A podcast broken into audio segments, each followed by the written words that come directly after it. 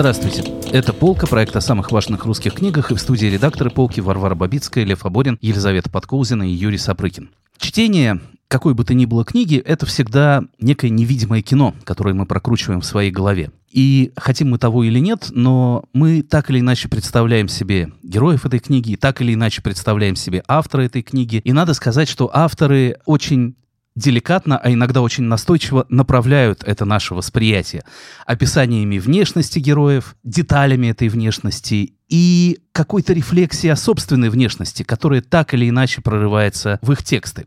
И хотя русская литература учит нас тому, что внешность это не главное, главное это душа загадочная русская, но тем не менее зачем-то эти описания, эта фиксация на внешности писателям оказывается нужна.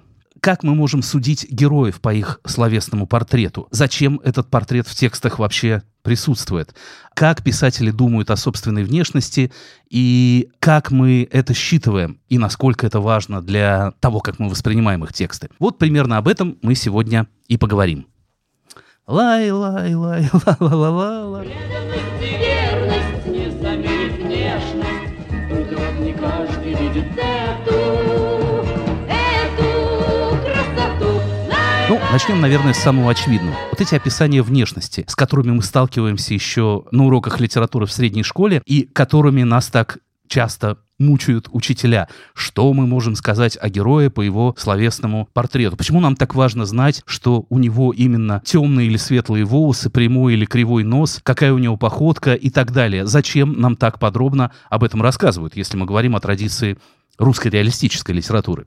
Ну, надо сказать, что именно вот эта школьная традиция приучила нас всегда в описании героя искать каких-то намеков и ключей к его, скажем так, внутреннему облику. И, собственно говоря, не беспочвенно, потому что действительно во многих произведениях именно такие намеки на то, кто перед нами, злодей или герой, метущаяся душа или, наоборот, совершенно цельная и гармоничная личность, даются. Да? Это такая традиция, в общем, аллегорическая, в общем, выводящая внутреннюю натуру на лицо персонажа. И ничего с этим мы поделать не можем, хотя, как мы сами знаем, внешность обманчива. Не так давно писательница и автор детективов Елена Михалкова написала у себя в Фейсбуке историю о каком-то тексте, который она читает, описывается, кажется, дворяне XVIII века, и писательница пишет о каком-то лорде, что он напоминал Роберта Паттинсона из сериала «Сумерки». Да, казалось бы, какие «Сумерки» в XVIII веке, но Михалкова прозорливо говорит, что это такая вот возможность вернуться к созданию словесного портрета самыми ясными образами, как это делали сказители в каких-то древних эпических традициях. А какой он из себя был? Ну, вот как Роберт Паттинсон. А, ну тогда он все напомя... понятно. Он напоминал Роберта Паттинсона еще, когда это было не модно. Да, собственно говоря, ну, классический пример создания словесного портрета, который рассказывает нам что-то о герое, это Лермонтовский герой нашего времени. Печорина, как мы знаем, повествователь этого романа видит один раз в жизни, но запоминает его облик навсегда, и облик этот полон контрастов.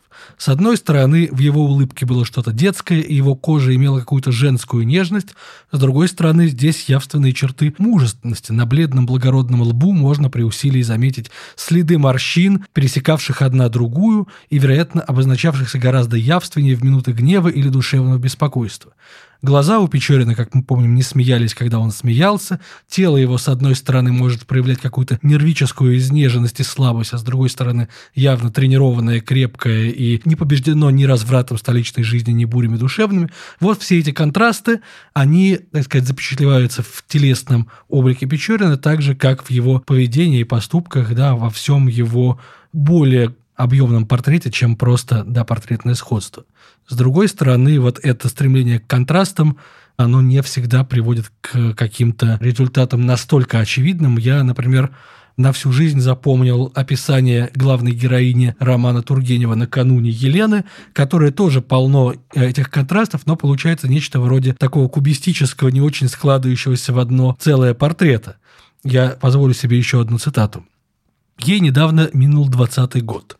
Росту она была высокого, лицо имело бледное и смуглое, большие серые глаза под круглыми бровями, окруженные крошечными веснушками, лоб и нос совершенно прямые, сжатый рот и довольно острый подбородок. Да, вот вся это идет какая-то физиологизация, когда к каждой черте героини мы присматриваемся и придаем ей эпитет. Ее темно-русая коса спускалась низко на тонкую шею. Во всем ее существе в выражении лица внимательном и немного пугливом, в ясном, но изменчивом взоре, в улыбке, как будто напряженной, в голосе, тихом и неровном, было что-то нервическое, электрическое, что-то порывистое и торопливое, словом, что-то такое, что не могло всем нравиться, что даже отталкивало иных, и так далее, вплоть до описания ее пальцев и ног, которые там тоже были какие-то. Этот облик, кажется, совершенно тоже не складывающийся в один образ, но, видимо, именно эта нескладность и показывает, что это, так сказать, героиня, которую оценят не все, да, оценит ее только главный герой романа Инсаров по подлинному ее существу и по красоте ее духа, готового к самопожертвованию. Ну, мы помним, что и Татьяна Ларина не привлекла бы очей ни стройностью стана, ни какой-то особенной красотой. Да, но при этом у Пушкина в более позднем описании о Татьяне он рассказывает, что она была совершенствованная языком Эльфо, да, и она стала абсолютно блистательной дамой, покоряющей сердце, собственно, и покорившей, наконец, сердце главного героя. И мне кажется, вот в этой ее первоначальной непривлекательности, мы помним, что она как Светлана, да, сидит у окна и кроется да, так сказать, загадка, потенциал вот этого будущего преображения. Она была не тороплива, не холодна, не говорлива, без взора наглого для всех, без притязаний на успех, без этих маленьких ужимок, без подражательных затей, все тихо, просто было в ней. Да, но это простота, которая стоит, так сказать, любой сложности. Наверное, внешность тоже можно расшифровать как систему знаков, и есть какие-то устойчивые сочетания этих знаков, которые понятны нам без расшифровки. Да? Ироническая хромота всегда означает ну, какую-то взвихренную романтическую натуру, а, например, демоническая внешность Ставрогина в «Бесах» — это сразу знак того, что он возвышается над миром обычных земных смертных и находится где-то выше человеческой морали и так далее, и так далее. Все это мы ну, как-то понимаем из литературной традиции. При этом интересно, как, например, Толстой использует эти детали не для того, чтобы сказать нам что-то о персонаже, а скорее для того, чтобы сказать нам что-то о персонаже, который их замечает, которому они бросаются в глаза. Да, вот эти знаменитые икры Камергера, атлетически сложенного, которые замечает Каренин, приводит его к мысли о том, что все в мире есть зло. Да, вот это крепкое, физическое, абсолютно бездушное и какое-то слишком телесное здоровье — это признак ну, какого-то равнодушия этого мира к э, каренинским страданиям. А, например, когда Анна замечает на вокзале, что у Каренина торчат уши, это знак того, что в ее душе что-то переменилось, и она смотрит на него уже не таким привычным взглядом любящей жены, она видит в нем недостатки, видит в нем несовершенство, и этот взгляд, это изменение оптики породило в ней встреча с э, Вронским и чувство, которое захватило ее. Ну, как мы знаем, мне кажется, еще со школьных лет, у Толстого, в принципе, красота — это фактически приговор. Он слово «красивый» и эпитеты такого рода использует фактически как ругательство. Красиво у него Элен, красиво, ну, мы помним. Ну, какие-то гладкие плечи, да, это знак Мраморные, того, что... как у статуи. Да, да, да, что с человеком что-то не так. Наташа Ростов, как мы помним, некрасиво, с жидкой косой и распухшими губами. Пьер Безухов жирен и прочее, прочее. А маленькая княгиня, она красавица, но при этом у нее, как мы знаем, губка с усиками, которая мучает всех. И постоянно Толстому надо в нас тыкать этой губкой. Но вот надо сказать, что у, у Толстого очень специфические отношения с телесной полнотой с одной стороны, Пьер жирный, и это делает его некрасивым, живым человеком, уязвимым и рефлексирующим. С другой стороны, все красивые герои у него тоже как бы толстые, только в положительном смысле. Вот как вы сказали, они крепкие. И это я бы сказала, просто задало целую традицию бодишейминга в русской классике, потому что вот эта вот физическая крепость и округлость очень часто как раз маркируют какое-то животное, а не человека. Это брезгливый взгляд, который, например, подхватывает Бунин в жизни Арсеньева, где он идет на улице и, как он сам пишет, его автобиографический герой, вернее, упивается своей наблюдательностью, рассматривая, опять же, какие-то толстые, круглые икры квартального надзирателя, который идет перед ним в блестящих сапогах. И вот это все, эти икры становятся для него символом просто вот животного, лишенного души, которому нет никаких интересов, кроме как поесть, вероятно. И эта толщина, и особенно если, не дай бог, это икры или ляжки, это просто приговор. Она еще связана с темой еды, ляжка-шейминг. Да, как-то и до пародии это дошло, по-моему, в одном из романов Максима Кантера, где у него тоже просто все герои были распределены таким образом, что любой отрицательный герой непременно был толст, румян, а кроме того, пах едой, пах шашлыком или колбасой, чем-то там, я плохо помню, но это понятно, что романтический герой, это, видимо, оттуда еще пошло, он вообще едой интересоваться не может. Да, колбаса как признак пошлости – это вообще отдельная тема. Помним. Олешу зависть. В общем, сразу это что-то о человеке говорит. Да, и, как мы помним, товарищ Бабичев тоже отличался угу. большой физической крепостью и склонностью к полноте, и он производил колбасу, воплощение пошляка. Толстой ведь не всегда таким образом да, трактовал крепость, да, потому что мы помним, что в смерти Ивана Ильича появляется мужик Герасим, который ходит за больным Иваном Ильичем, и его Герасим был чистый, свежий, раздобревший на городских харчах молодой мужик. Ну, казалось бы, да, это такое явно пиеративное описание, и ясно, что крепость тела Герасима контрастирует с слабеющим телом Ивана Ильича, но нет, да, Толстой не хочет его осудить, он наоборот как бы скорее показывает здесь, что так сказать, крепость и цельность натуры Герасима едины что в его теле, что в его простом, совершенно христианском услужении больному.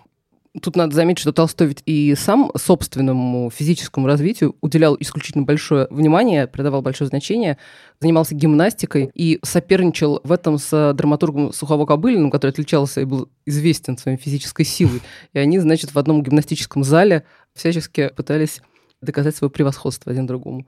Ну, собственно говоря, мы начали говорить о таких индивидуальных способах разговора о внешности, но а, да, в русской литературе не всегда существовали такие периоды, когда то, как художник рисует портрет, как это происходит в случае с Олешей, например, да, показывает его индивидуальный стиль, скорее существуют периоды, когда по внешности судят о целых социальных типах. В каком-то смысле подобно тому, как в классицистскую эпоху, да, в последующую эпоху по внешности судят о натуре человека, о его пороках, да, в эпоху натуральной школы начинают говорить о том, что у людей целых страт существует какая-то специфическая внешность.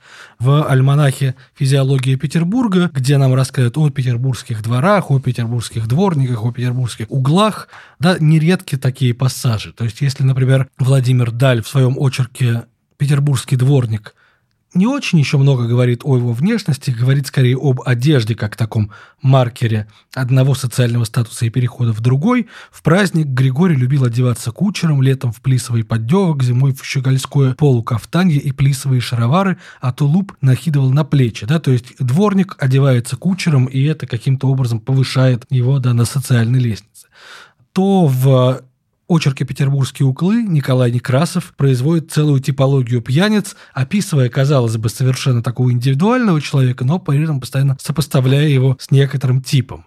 Покачиваясь из стороны в сторону, в комнату вошел полуштов, заткнутый человеческой головой вместо пробки – да, то есть сразу такое расчеловечивание, перед нами на самом деле выходит бутылка, да, как в известной поговорке о том, что вино пьет человек, а не человек пьет вино.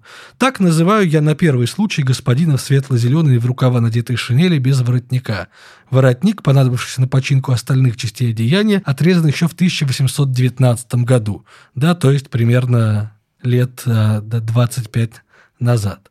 Между людьми, которых зовут пьющими и настоящими пьяницами, огромная разница. Некрасов нам рассказывает об этой разнице, которая характеризуется в первую очередь запахом, исходящим от пьяного человека. Так сказать, несет ли от него просто, может быть, даже приятно алкоголем, либо понятно, что он пропитый насквозь.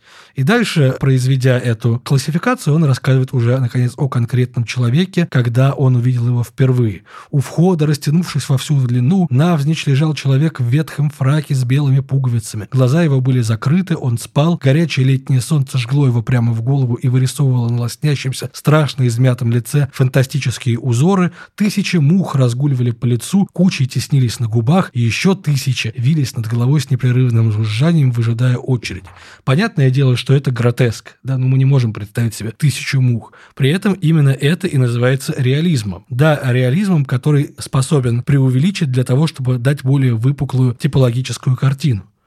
И это, так сказать, социальное иерархизирование по внешности, наверное, нигде так хорошо не видно, как в ремарках к пьесам натуральной школы.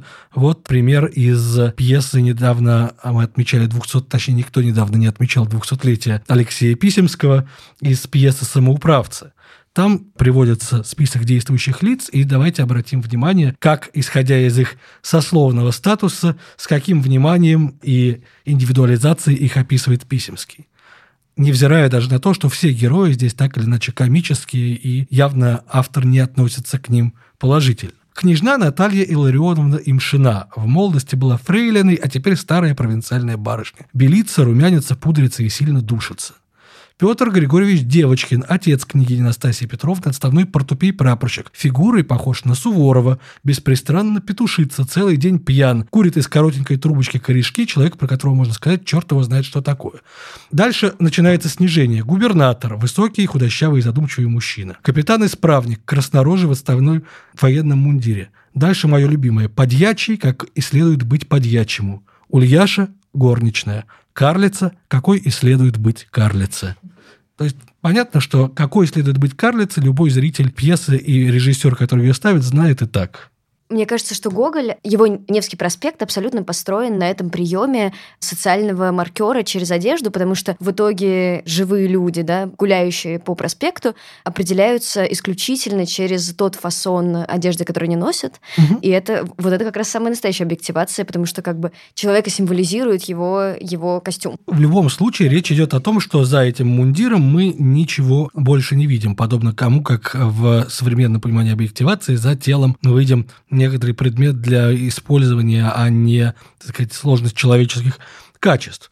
Но, собственно, Гоголь, да, действительно, это такой важнейший пример писателя, блистательно выстраивающего портреты. Да, я помню, как Набоков в своей лекции о ревизоре рассказывал о том, как единственная деталь там о заседателе, которого немножечко отдает водку, да, сразу вырисовывает перед нами этого несчастного заседателя из тех обиженных, до которых так охоч Гоголь. Собственно, если мы посмотрим на эволюцию прозы Гоголя, да, мы увидим, каким образом у него это мастерство совершенствуется. Скажем, в повести об Иване Ивановиче и Иване Никифоровиче портрет нарочно гиперболически не связан. Иван Иванович худощав и высокого роста, Иван Никифорович немного ниже, зато распространяется в толщину. Голова у Ивана Ивановича похожа на редьку хвостом вниз, голова Ивана Никифоровича на редьку хвостом вверх. А дальше нам вдруг начинает рассказывать, как Иван Иванович любит лежать после обеда, а Иван Никифорович лежит весь день, как Иван Никифорович иногда ругается, а Иван Иванович, наоборот, обижается на самые невинные замечания мы знаем, что это и станет конфликтом повести. Потом вдруг опять Иван Иванович бреет бороду в неделю два раза, Иван Никифорович один раз. И, значит, вот торжество, триумф этой несообразности, непоследовательности в изложении в таком пассаже. Иван Иванович несколько боязливого характера, у Ивана Никифоровича, напротив того, шаровары в таких широких складках, что если бы раздуть их, то в них можно было бы поместить весь двор с амбарами и строением. Да, вот это противопоставление, которое довершает весь комизм всего этого длинного отрезка. А когда в «Мертвых душах» уже нам рассказывает Гоголь о внешности, например, Собакевича, он это делает совершенно последовательно, сначала проводя его сходство с медведем, потом сообщает, что и фраг на нем был совершенно медвежьего цвета, и Наступал он все время всем на ноги, и лицо у него было вырубленное так, как будто натура хватила топором раз, вышел нос, хватила в другой, вышли губы, большим сверлом ковырнула глаза и, не обскобливши, пустила на свет. И, в конце концов, нам сообщается, что даже звали Собакевича Михаилом Семеновичем. Таким образом, вот вся эта медвежья метафора проводится совершенно последовательно для того, чтобы создать вот такой да, абсолютно очевидный, зримый, ощутимый образ. Последовательная медведизация героя. Если герои в литературе как-то типизируются, особенно в XIX веке, то не менее интересно, а возможно даже и более, как писатели изображают себя самих, как и зачем.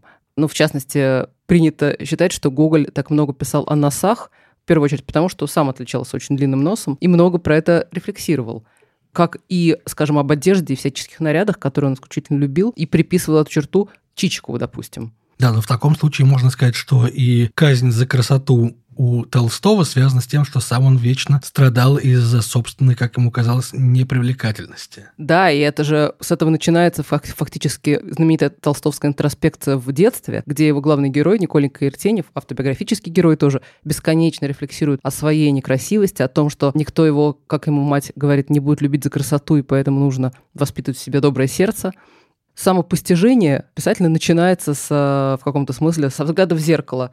Тут, естественно, вспоминается сразу знаменитое стихотворение Ходосевича «Перед зеркалом». «Я-я-я, что за дикое слово, неужели вон тот это я?» Разве мама любила такого желто-серого, полуседого и всезнающего, как змея? При этом Ходосевич пишет здесь не о некрасивости и даже не о старении, как это могло бы показаться. Он продолжает «Разве мальчик в останке не летом, танцевавший на дачных балах, это я, тот, кто каждым ответом желторотым внушает поэтам отвращение, злобу и страх». И дальше он продолжает вот эту свою историю схождения в дантовский ад. То есть для него вот этот его внешний распад, отражение распада душевного, что для текстов вообще очень характерно, он все время воспринимает тело как нечто бременем, висящее на душе, как он пишет в другом тексте, прорезываться начал дух, как зуб из-под припухших десен. О том, что вот этот дух, плоть распадающаяся, в частности, отражающая этим своим распадом нравственные перемены, которые происходят с человеком по мере жизни, когда-нибудь этот истинный его чистый дух прорежется сквозь весь этот тлен, вот, и тысячеликий канет в ночь. Также и душа незримо жжет и разъедает тело. Образ зеркала вообще кажется довольно интересным медиумом для конструирования личности, потому что что делает Ходосевич? Он э, запечатляет процесс разотождествления себя с самим собой, потому что он спрашивает, кто я? Тот ли я, кого я вижу сейчас в зеркале, или тот ли я, какое представление я о себе имею? И в некотором смысле зеркало — это отражение нашего представления о себе, какого-то визуального образа, не отражение объекта человека или лица, а именно вот некой приемлемой формы, которую человек э, готов сам с собой ассоциировать. И на эту тему был очень интересный отрывок у Рильке э, в его романе «Записки Мальты Лаурица Бриги», где он описывает процесс развоплощения героя, когда, подходя к зеркалу и примеряя разные наряды, он в какой-то момент теряет себя в этом отражении и целиком переходит во власть образа и этого отражения. Можно я тоже зачитаю отрывок? Тогда-то я и узнал, какую власть имеет над нами костюм. И едва я облачился в один из этих нарядов, я вынужден был признать, что попал от него в зависимость, что он мне диктует движения, мины и даже прихоти. Рука, на которую все опадал кружевной манжет, уже не была всегдашней моей рукой. Она двигалась как актер и даже сама собой любовалась, каким это ни звучало бы преувеличением.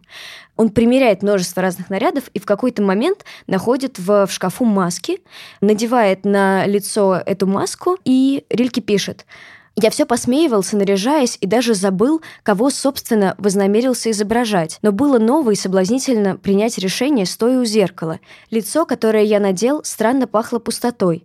Оно пришлось плотно по моему, но смотреть было удобно. В этот момент он подходит к зеркалу, начинает смотреть на себя и корчит разнообразные рожи и смахивает вазу. И пытаясь, значит, собрать все осколки, которые он смахнул, он дергает на себе маску, которую надел, и она не снимается. Завязки мантии душили меня, шарфы на голове все больше давили. Воздух в комнате помутился, будто запотев от испарения застоявшейся жидкости. Разъяренный я кинулся к зеркалу, чтобы как-то следить из-под маски за работой собственных рук. Но оно того только и дожидалась. Для него настал час отмщения.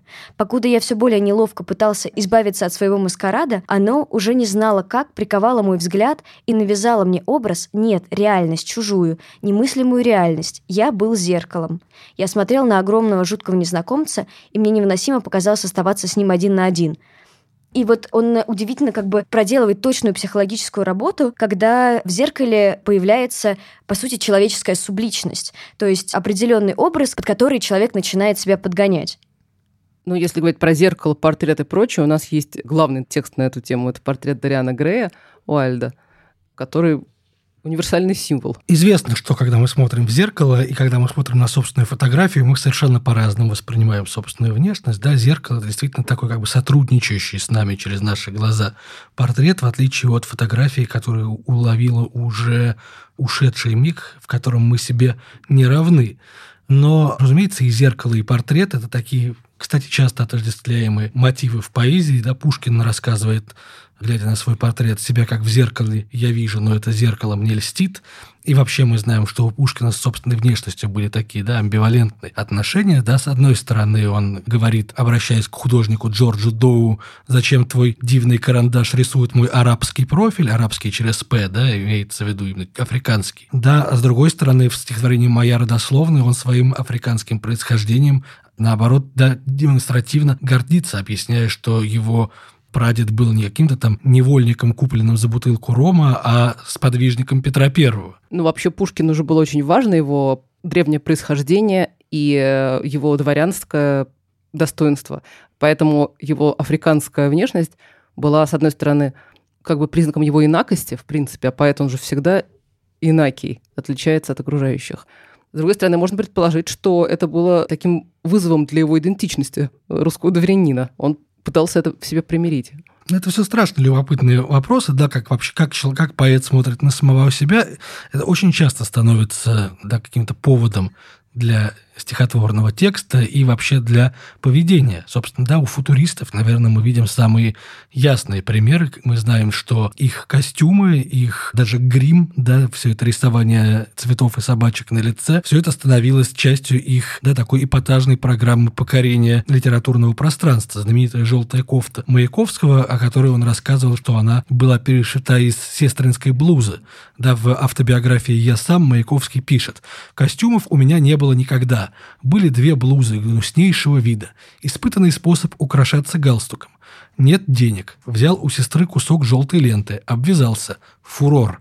Значит, самое заметное и красивое в человеке – галстук. Очевидно, увеличишь галстук, увеличится и фурор.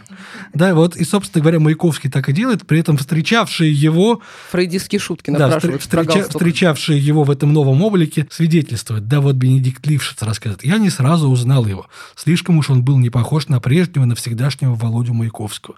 Гороховое в искру пальто, очевидно, купленное лишь накануне, и сверкающий цилиндр резко изменили его привычный облик. Особенно странное впечатление производили в сочетании с этим щегольским нарядом голая шея и светло-оранжевая блуза, смахивавшая на кофту кормилицы. Да, человек явно гордится своим сияющим видом, не замечая его, возможно, эпатажности, несообразности. Возможно, Маяковский только задним числом, так сказать, придал этой эпатажности особую ценность, а так ему, возможно, казалось, что он щеголь. Но мы знаем, что и без этой одежды, без этого образа он осознавал, так сказать, и роль своей внешности и своей красоты в этом образе. У меня в душе ни одного седого волоса и старческой нежности нет в ней. Мир огромив мощью голоса, иду красивый 22-летний.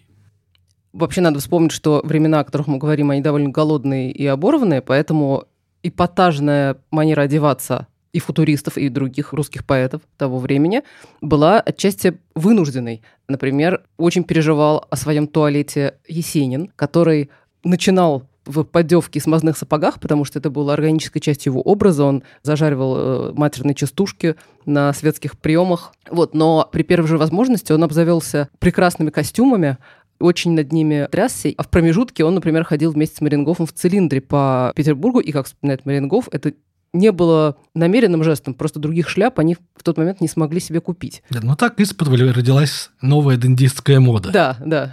Да, и в этот момент, где-то в эпоху Серебряного века, действительно становится важно не только, как поэт видит себя, но и как он себя показывает, да вот эта неотмирная красота Блока — это, конечно, часть его образа. Или «Северянин», который подражает Оскару Уальду, вот это его показное щегольство — это какая-то изнанка щегольских стихов «Северянина». Оно с ним сыграло злую шутку, надо сказать, да, потому что действительно до сих пор на некоторых изданиях «Северянина» неразборчивые издатели ставят фотографии Оскара Уайлда. Я думаю, что бывает и наоборот. Я бы сказала, что это дурная шутка над Оскаром Уайлдом, а не «Северянином».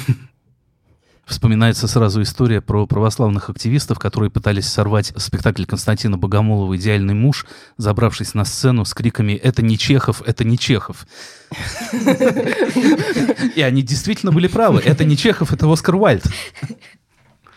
Я, кстати, вспомнил еще одно важное стихотворение о теле его восприятия, которое недавно мы в подкасте «Между строк» обсуждали с Оксаной Васякиной. Это стихотворение Елены Шварц или на рентгеновский снимок моего черепа. И там как раз взгляд на просвеченную голову, на то, что находится у тебя внутри, чего ты в зеркале никак не можешь увидеть, позволяет да, Шварц с абсолютной ясностью выйти к теме разграничения тела, которое обречено смерти и превращению в кость, и духа, да, который в этом теле заточен, а с другой стороны, который это тело скрывает как некую драгоценность, да, и эти отношения, они находятся в таком динамичном, постоянном коловращении, соответственно, да, к черепу тоже необходимо проявить какое-то мистическое уважение. Нельзя собирать в него монеты, нельзя держать его как украшение на полке. Да, череп – это такая вещь, которую, если ты пожалеешь, твое собственное тело потом не будет предано поруганию. Да, но это и вообще огромная традиция поэтического разговора о теле и телесности, там, начиная от э, «дано мне тело, что мне делать с ним» Мандельштама, который как бы вызывает именно не к внешности, не к каким-то его конкретным деталям, а к самой физичности, физиологии своего бытия. И переходящая вплоть до Анны Горенко, тело за мной уходило, тело ело маковый мед. Вот это вот ощущение, когда тело как бы растождествляется с духом и как бы имеет абсолютно другую сущность. Тут мне вспомнилась э, сегодня песня Айгел про тело.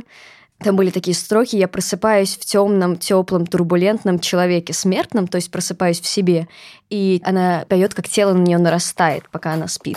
И весит она как слово, слово и число, как свет и тепло, то есть состоит из чего-то абсолютно нематериального, а вот это вот тело — это барахло, которое необходимо носить. Я просыпаюсь в темном, теплом, турбулентном, человеке смертном, щелочном ферментном, и кажется нам не за время сна что-то наросло. Я весело, как слово и число, как свет и тепло, как добро и зло, как слово и число, как свет и тепло, как добро и зло, как слово и число. Теперь я решу, будто на меня наросло, так и если ты не шутка, на меня наросло. Тело, пока я спало, наросло, тело, пока я спало, наросло. Тело пока я спало, я не заказывала тело, но оно наросло. Разговор о собственном теле — это не только разговор о собственной внешности, это очень часто разговор о бренной телесности, о том, что тело дряхлеет, распадается и сливает от разговора о собственной смертности, в конце концов. Ты можешь быть русый и вечный, когда перед зеркалом вдруг ты вскрикнешь от боли сердечной выронишь гребень из рук. Это стихотворение Ивана Жданова о женщине перед зеркалом, из которой на самом деле – то ли автор на нее смотрит, и не без злорадства предполагает, что она, вспомнив о собственной бренности, вот выронив этот гребень, глядя на себя, вспомнит об утраченной любви. Вот, но понятно, что многие поэты, особенно женщины, нередко в стихах рефлексируют о своей внешности, и тем они преследуют разные цели. Например, они задают читателю собственный образ, поскольку читатель лирики, он, конечно, очень отождествляется с автором, он очень много думает об этой фигуре автора, она там важна, даже если это не эстрадное выступление, как в случае Маяковского, у которого действительно его внешность была частью сценического образа. Он был чем-то единым со своими текстами. Но когда человек в уединении читает Ахматову, у него, тем не менее, там четки. У него складывается в голове ее образ, который она ему последовательно внушает. Она говорит, вот он знает, что почти доходит до бровей моя незавитая челка. Он знает, что вот она стройная, прямая, высокая и так далее, и так далее. У него складывается тот самый образ, который должен воплощать вот героиню этих самых Который листов. подтверждается иконографией, да, потому что мы знаем, как Конечно. Ахматова внимательно относилась к собственным портретам, будь то наброски Модельяне, да, или портрет Альтмана, или другие многочисленные портреты Ахматовой. Ну и, собственно, самое, наверное, глубокое стихотворение об отношениях портрета со смертностью принадлежит именно Ахматовой. Когда человек умирает, изменяет его портрет, и по-другому глаза глядят, и губы улыбаются другой улыбкой. Я заметила это, вернувшись с похорон одного поэта, и с тех пор проверяла часто, и моя догадка подтвердилась. Да, а Цветаева очень много в стихах как будто смотрит на себя со стороны глазами отсутствующего мужа, отсутствующего адресата текстов. Когда она пишет не похорошела за годы разлуки и описывает, как у нее огрубели руки от работы и как она посидела. Она как бы представляет себе, как он увидит ее после этой разлуки. Она пишет «Золото моих волос тихо переходит в седость. Не жалейте, все сбылось, все в груди слилось и спелось». То есть, опять же, ее облик, создаваемый ей в стихах, отражает какой-то опыт душевный. Это просто такой инструмент выражения душевного опыта. Вот так мы от описания внешности, от рефлексии от собственной красоте или некрасивости пришли к осознанию телесности и бренности как таковой. По-моему, наш разговор совершил полный круг. И на этой оптимистической ноте мы можем возобновить нашу давнюю традицию и прочитать в финале стихотворение Варвара. Да, я бы сказала, мы закончим на ноте, если и не оптимистической, то примирительной. Это стихотворение Михаила Айзенберга – Внешний вид уже не важен. Попрощайся с внешним видом. Раздражением слезных скважин и весельем испытан, взгляд такой, глаза такие. Но какой сезон охоты на душе, однако? Виды самые благие. Больше ничего плохого. Никакого мрака, что ты? Никакого мрака. Вот тот стук, который вы, может быть, слышите сейчас в своих наушниках, это за окном пошел дождь. Это, пожалуй, самый материальный, самый физиологичный выпуск подкаста полки, которому вторит сама природа. Это полка проекта о самых важных русских книгах. Слушайте нас на тех платформах, которые вам удобны. И если вы решите поставить нам оценку или написать какой-то комментарий, мы будем очень рады. В студии были редакторы полки Варвара Бабицкая, Лев Аборин, Елизавета Подколзина и Юрий Сапрыкин. До новых встреч!